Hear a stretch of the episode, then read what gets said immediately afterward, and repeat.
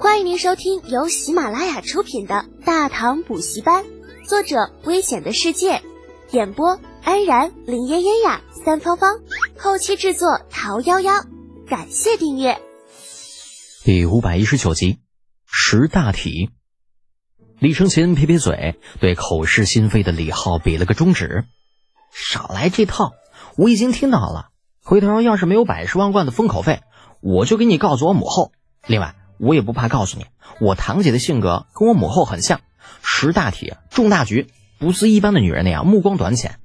我们兄弟几个之所以怕她，是因为每次犯错被她逮住之后，都会有一番说教之语，哪怕只是用膳的时候掉落一粒米，也会招来她的批评。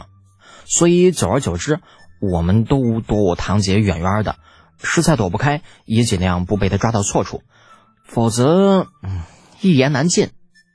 这么邪恶的吗？李浩不由自主打了个冷战。长孙皇后是什么样子，他亲眼见过，而且有过几次接触。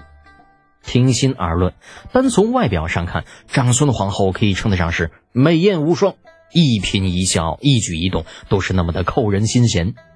但是李浩在面对长孙皇后的时候，心中除了恐惧还是恐惧。那种感觉就好像自己的每一个念头都会被对方所知晓一样。如今李承前对李雪燕的评价竟然是长孙皇后第二。想到今后每天回家都要面对类似长孙皇后这样的人物，李浩就觉得了无生趣。肩膀被李承前拍了拍，李浩转头便看到了一张幸灾乐祸的笑脸。兄弟，我就问你怕不怕？去去。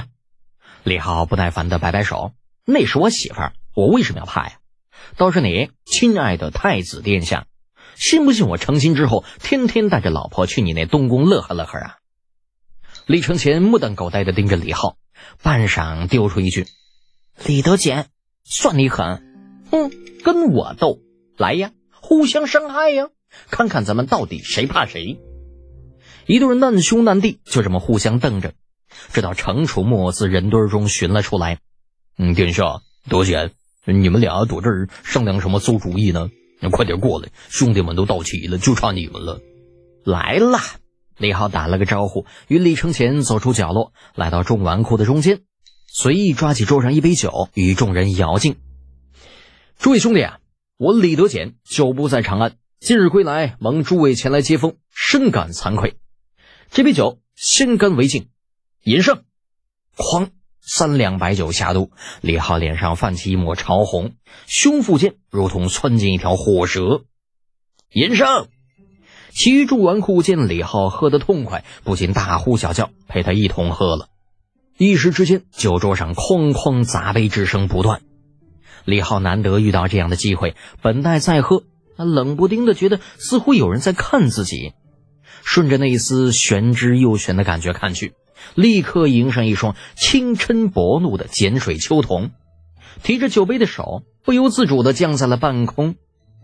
李承前那不阴不阳的声音自身边传来：“不怕，呵呵。”算了算了，这好歹也是未来的一国之君啊，该给的面子还是要给的。李浩假装没有听到来自李承前的嘲讽，目光转动，突然在长孙冲的身上停住。冲子，我听说你最近买了几个昆仑奴，有这事儿吧？啊，那话题扯得有点偏。长孙冲一时反应不过来，机械的回道：“啊，是，有这么回事。怎么，德姐，你对昆仑奴有兴趣？你才对昆仑奴有兴趣呢，你全家都对昆仑奴有兴趣。”李浩翻了个白眼儿，把受到的委屈全部发泄到了长孙冲的身上。冲子。昆仑奴的事情咱们先不说，关键是你现在挺出息呀。呃，什么意思啊？张孙冲到现在还满头雾水、云里雾里呢，被李浩这么一说，更是一脸懵逼。咋了？这段时间我啥也没干呢，啥也没干。李浩放下手里的酒盏，表情有些失望。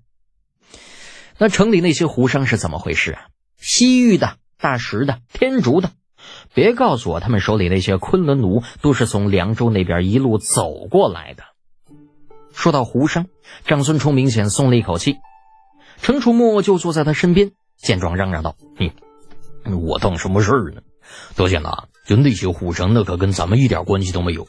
那昆仑奴呢，也是从海上直接运过来的，咱们可没干那贩运人口的事儿，就最多吧，也就是帮忙销赃。哼哼，嘿嘿个屁！”李浩脸色一沉：“你还好意思说是从海上运来的？亏你还有脸自称东海龙王！”这么大的买卖就在你眼皮子底下发生，你却视而不见，还说什么不干贩运人口的事情？咋地呀？你程楚墨还有精神洁癖咋地呀？一二百贯一个昆仑奴，一船至少运了一百个，那就是两万贯呐！你们知不知道？都是猪脑子，啊！让一些外来的胡人在你们眼皮底下把这生意做得这么大，还有脸拿钱去买，丢人，丢人，知不知道？一群纨绔瞬间被李浩骂的全部面面相觑，嗯，倒不是因为面子挂不住，而是突然发现自己真的错过了许多东西呢。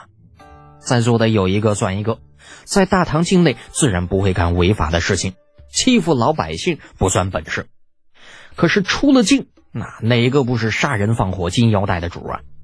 漠北与突厥一战，就算是跟着长辈镀镀金，那手下也有着四五条人命。就这样的一群人，哪会有精神洁癖？你开玩笑的吗？回味过来的纨绔中人，有人问道：“嗯，李德简呐，你的意思是这生意咱们也能做啊？为啥不能做啊？咱们手里要人有人，要船有船，海路若是不熟，那不是还有熟悉海路的胡商吗？在我大唐贩卖人口，胆儿肥了他们了。经过谁的允许了？全部抓起来！”一个小年轻搓着牙花子道：“这这个怕是不好吧？咱们还是有牙行的，人口买卖也是被官府允许的。这我们要是把人抓了，那万一以后胡商都不来了，可咋办呢？”秦怀玉啊，你练过武？你练武练的脑子里边全都是肌肉了吗？李浩转过头，发现这小年轻自己也认识，秦琼，秦叔宝家的大小子，当下撇撇嘴。我现在怀疑啊，那些胡商都是敌国派来的奸细，行不行？秦叔的左武侯卫就是负责京城守卫的吧？难道不应该把他们都抓起来审审，看看他们到底打听到了什么吗？这就是欲加之罪，何患无辞吧？怪不得程楚墨一直不带自己玩，就算两家是世交也不行，那感情自己一直都不是一个合格的纨绔啊。秦怀玉默默地拿起了桌上的酒盏，烈酒入喉，胆气壮，收下了。此事我回去就办，区区百十个胡生算不得什么大事，手到擒来。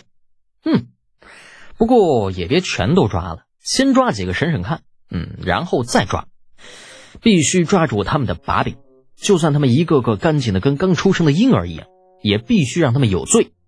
明白了。秦怀玉点点头，黑，真黑呀。就怪不得程楚墨不让自己跟他一起玩。长安第一祸害，果然不是浪得虚名之辈。原本一场简单的接风宴，在李浩的启发之下，硬是促成了长安正义大联盟的诞生。在座的纨绔们各抒己见，纷纷对人口贩运生意表示了严重的谴责，声色俱厉地抨击了人口贩子的不道德行为。正义的号角已经吹响。解放的旗帜正在高高飘扬。听众朋友，本集已播讲完毕，请订阅专辑，下集精彩继续哦。